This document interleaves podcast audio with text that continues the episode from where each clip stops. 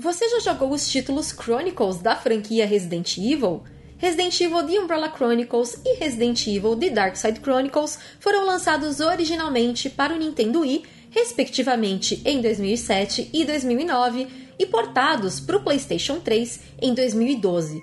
Mas você sabe como funcionam esses dois jogos dentro da franquia? Este é o especial database A Ciência dos Chronicles.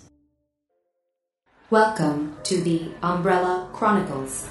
Accessing file number 249811149RC. Biohazard. The outbreak occurred in the summer of 1998. It started in the American Midwestern town of Raccoon City and brought hell to earth.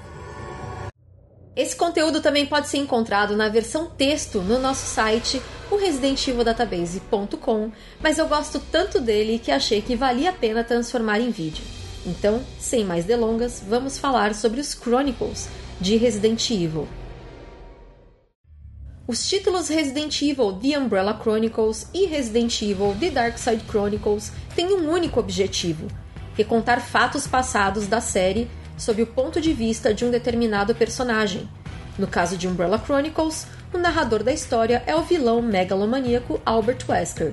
E no caso de Darkside Chronicles, o narrador é o talentoso agente Leon S. Kennedy. Este conteúdo visa explicar de forma coesa e de fácil entendimento a ciência por trás desses dois títulos, que foram altamente criticados antes e depois de seus lançamentos. Antes de mergulharmos na história de cada um dos títulos em questão, é importante lembrarmos como funciona esse formato de jogabilidade. Ambos são on rails, os famosos jogos em trilhos. Em primeira pessoa, você pode, no máximo, movimentar a visão do personagem para os lados, para cima e para baixo, mas não pode alterar o caminho que eles fazem.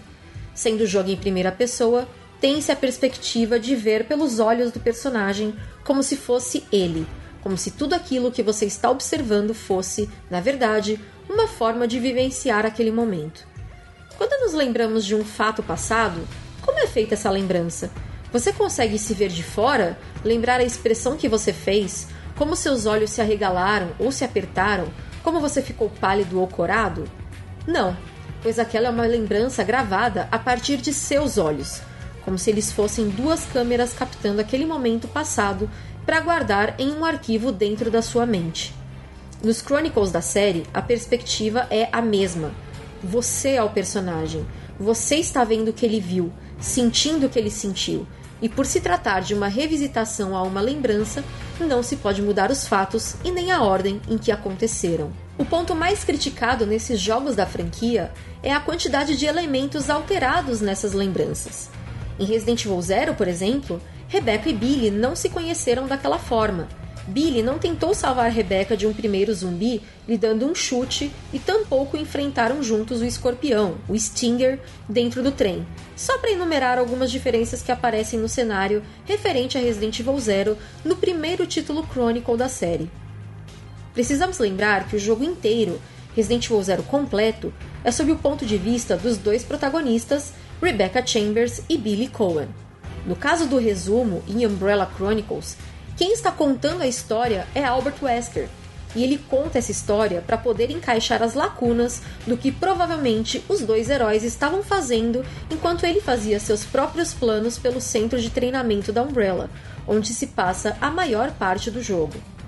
Wesker não estava com Billy e Rebecca quando os eventos aconteceram, tampouco ouviu a história de um deles, que base ele teria então para poder contar a história? Em Resident Evil Zero, ele viu algumas imagens dos mocinhos por câmeras de vigilância espalhadas pelo complexo, e pode ter sido através disso, de suas memórias e de sua mente tentando preencher lacunas, que ele contou a história daquela forma. Em Umbrella Chronicles, a maior parte dos acontecimentos é narrada para contar outros acontecimentos que ocorreram paralelamente com o narrador, Albert Wesker conta fatos ocorridos com outras pessoas para que ele possa encaixar os fatos que ocorreram com ele dentro dessa linha do tempo. Um fato completa o outro.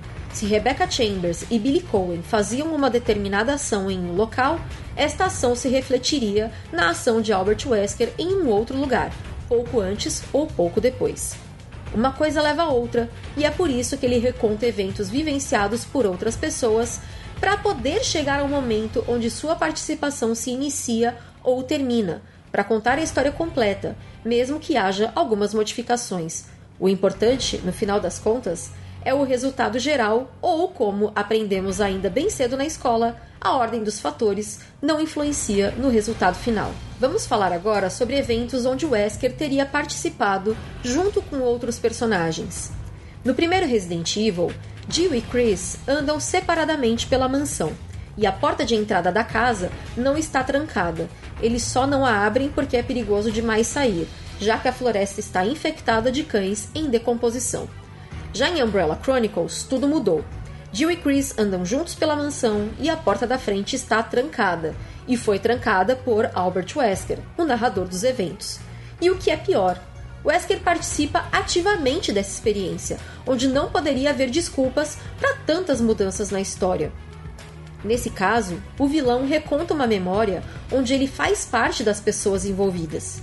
Entretanto, precisamos nos lembrar que Umbrella Chronicles conta fatos de 1998 a 2003, ou seja, há uma passagem de cinco anos de quando ocorreram os eventos até quando eles foram recontados.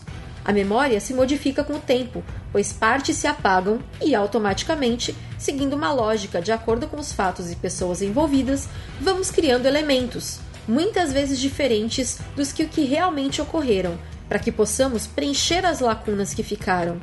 Vamos falar agora sobre eventos onde Wesker teria participado junto com outros personagens. No caso do episódio da mansão, que se passa em 1998, Wesker reconta o essencial: o tempo, que é 24 e 25 de julho de 1998, o espaço em que se passa a lembrança, que é a floresta e as diversas partes da assustadora mansão, os mocinhos Jill e Chris, que eram protagonistas do primeiro jogo, andando juntos pela mansão e descobrindo as verdades a respeito daquele local, das mortes bizarras que vinham assustando a população de Raccoon e da Umbrella, e o vilão, que é o narrador, e como ele sobreviveu à explosão da mansão. Há razões para que outras pessoas e fatos tenham sido omitidos e modificados.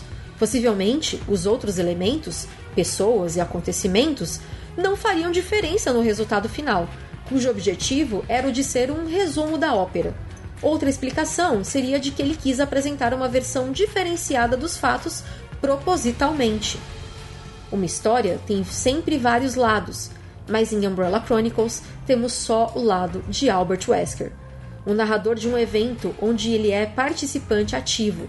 Na maioria das vezes, apresenta uma versão tendenciosa dos fatos, onde ele não comete erros, apenas as outras pessoas erram e ele é a vítima, enquanto os outros são os culpados. Isso ocorre não apenas nos Chronicles, mas também nos Wesker's Reports, que também narram o ponto de vista de Albert Wesker dos acontecimentos da série. Todo arquivo tem a perspectiva de seu narrador ou autor, e a visão geralmente é tendenciosa para o lado de quem o compõe ou de quem o narra. Algumas vezes, o narrador distorce os fatos ou até mente, modificando as informações de acordo com o que lhe é mais vantajoso. Isso pode se aplicar em Umbrella Chronicles no que diz respeito à omissão do personagem Barry Burton. Todos os fãs sabem que Barry é usado por Wesker para atingir seus objetivos no primeiro Resident Evil.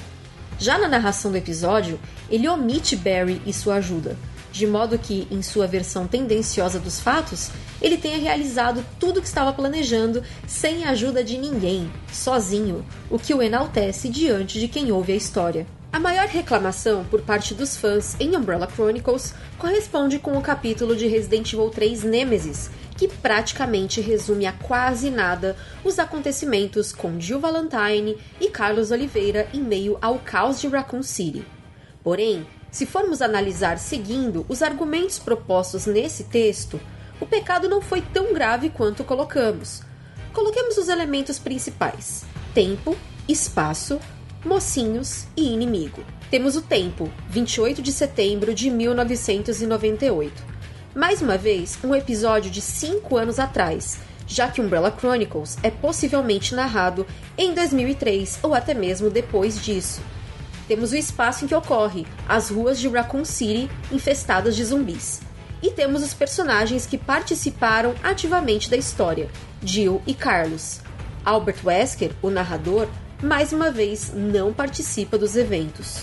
Tudo que ele sabe a respeito do que aconteceu com os personagens foi por aquisição de relatórios e dados coletados pelos supervisores da UBCS, por Ada Wong, que estava na cidade a serviço de Wesker, por seus informantes, como o rapaz morto no Apple Inn, e como falamos de Resident Evil Zero, possivelmente por câmeras de vigilância que estariam nos locais por onde os personagens poderiam ter passado. Ao usar o termo poderiam, apresentamos a possibilidade, mas não a certeza, de que passaram por tais locais. Como ter certeza, já que o narrador não estava presente? Os capítulos mais completos que temos em Umbrella Chronicles, portanto, são os dos quais Wesker participa ativamente, em especial os mais recentes, como o do complexo na região do Cáucaso, na Rússia, em que Wesker enfrenta Sergei Vladimir e seus guarda-costas. Ainda assim, é preciso encarar todo e qualquer evento narrado desses momentos com olhos de desconfiança, pois, além de serem lembranças sujeitas a alterações do tempo, podem ter passado por uma revisão do que deve ou não ser contado e como deve ser contado. De qualquer forma, são as únicas informações a que se tem acesso e, por isso, são consideradas a versão oficial dos fatos elas são válidas até que um futuro jogo prove o contrário ou lance um segundo ponto de vista para ter um efeito comparativo. Passemos agora ao segundo título da série, The Dark Side Chronicles, que, diferentemente do primeiro, narrado pela visão do vilão, é contado pela visão do típico mocinho, o agente americano Leon S. Kennedy. Temos lembranças de 1998 a 2002, ou seja, um espaço de tempo de quatro anos, tendo sido ainda recontadas depois de 2002 e não necessariamente nesse mesmo ano. A narração do jogo tem início no ano de 2002, quando ele abre sua história nos eventos que ocorreram na América do Sul barra América Central. O foco principal de Darkside Chronicles é um episódio inédito, e ele se utiliza dos outros dois capítulos para explicar elementos do que ocorrera em 2002. O narrador, Leon, chega a um determinado ponto em que é preciso interromper a narração sobre a Operação Javier para poder explicar como ele chegou lá, e é nesse momento que ele reconta os eventos de Resident Evil 2. Temos então o tempo em que ocorreram, no dia 29 de setembro de 1998, o espaço em que ocorreram, a chegada de Leon e Claire numa Raccoon City tomada por zumbis e como se desenrolaram, apontando outras testemunhas que participaram do acontecimento, como Ada Wong, Sherry Birkin, Marvin Brenna, etc. Começando pela chegada dos dois jovens na cidade, eles já encontram Robert Kendo, o dono da loja de armas, morto no chão, o que não ocorre em Resident Evil 2, já que há um diálogo com Kendo na história original, a desculpa que se pode usar é a de que Leon não se lembra de como foi esse diálogo e quer pular logo para o que ocorreu com Kendo, que acabou sendo devorado por zumbis. É muito importante sempre se lembrar da passagem de tempo de quando ocorreram os eventos e de quando eles estão sendo contados. Não há como ser 100% fiel em lembranças, e assim como Umbrella Chronicles, o narrador não tem qualquer obrigação de recontar cada detalhe de Resident Evil 2 conforme aconteceram. Note também que, apesar de não ser fiel com alguns personagens, como Marvin e Ben, o primeiro, estando ferido no hall de entrada, quando na verdade está trancado no escritório, e o segundo, já aparecendo morto na história e tendo deixado apenas um recado na parede da cela onde estava, Leon não omitiu ninguém. Diferentemente do narrador Albert Wesker, a visão de Leon dos fatos é menos tendenciosa, mostrando que todas as pessoas que encontrou pelo caminho foram, de alguma forma, memoráveis. Porém, visão menos tendenciosa não quer dizer ausência de tal visão. E muitos fãs reclamaram que Claire não para de gritar durante o jogo, enquanto Leon toma as rédeas o tempo todo. Como é o lado dele da história que temos acesso, é mais do que natural que ele a reconte como sendo o grande salvador de todas as vítimas, o bravo policial que, em seu primeiro e único dia em Raccoon City, cumpriu bem a sua missão e tem a consciência tranquila de que fez tudo o que podia para ajudar as pessoas envolvidas. Terminada a narração dos eventos de Resident Evil 2, Leon volta a narrar as memórias de Operação Javier, até chegar ao ponto de mais uma vez precisar interromper para explicar a origem do vírus T. Verônica. Porém, dessa vez, os acontecimentos do capítulo referentes a Code Verônica não tiveram Leon como testemunha ocular, e ele provavelmente reconta o que Claire Redfield e Chris Redfield, os reais participantes desse evento, contaram a ele. Nesse caso, Leon tem acesso apenas às informações por meio da narração dos irmãos Redfield, que não precisam necessariamente também se lembrar de tudo o que ocorreu no episódio.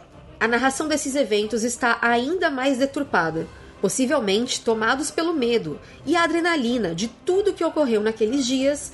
Chris e Claire já tenham apresentado uma versão resumida dos fatos a Leon, esse último, portanto, precisa forçar a sua memória a se lembrar de eventos a que teve acesso através da lembrança de terceiros. O resultado disso é uma visão resumida e até mesmo errada dos fatos, como por exemplo, de acordo com Leon, o fato de Alexia Ashford ter matado seu irmão Alfred por achar que ele fora um inútil para ela, o que sabemos que não ocorreu em Code Verônica. Leon não estava lá para saber o que realmente aconteceu e a razão da morte de Alfred pode até mesmo ter sido omitida por Chris e Claire ao recontarem a história. Portanto, Leon poderia muito bem ter criado aquilo inconscientemente, seguindo a lógica da personalidade de Alexia, que acreditava que todos deveriam servir a ela. Ao fim do resumo dos eventos envolvendo a família Ashford e a origem do T. Verônica, o narrador volta ao ponto de onde parou em Operação Javier, e termina de contar a história de acordo com a sua perspectiva. Porém, temos um revés surpreendente e o título do jogo mostra a sua razão de existir. Terminando de ouvir a história de Leon, temos acesso à visão de Jack Krauser dos fatos, seu parceiro na missão, que é uma visão muito mais parecida com a de Albert Wesker e muito mais distante do bom policial Leon. Temos agora acesso aos seus pensamentos. Não estamos mais em uma narração, e sim dentro da mente do personagem, que muitas vezes para de ouvir o que o seu parceiro está falando para se ocupar com suas próprias opiniões internas. Esta foi uma jogada genial dos criadores do jogo, pois a visão de Krauser não foi deturpada e é a visão mais concreta e humana a que temos acesso desde Umbrella Chronicles é como uma verdadeira recompensa a quem ouve toda a história do policial bonzinho, para depois ouvirmos pensamentos e opiniões sinceras de uma segunda testemunha dos fatos. O que incomoda muitos fãs da série em relação aos títulos Chronicles é que os personagens que outrora andavam sozinhos pelos títulos originais agora andam juntos. Mas é preciso ter em mente que, além de serem lembranças de um narrador, ainda são uma tentativa de resumir em uma parte só o que aconteceu com duas pessoas. Até porque o narrador não tem a obrigação de saber que um personagem botou fogo na lareira para pegar a joia e o outro pegou a outra joia em uma estátua. Ele resume então os eventos como tendo sido feitos pelos dois juntos.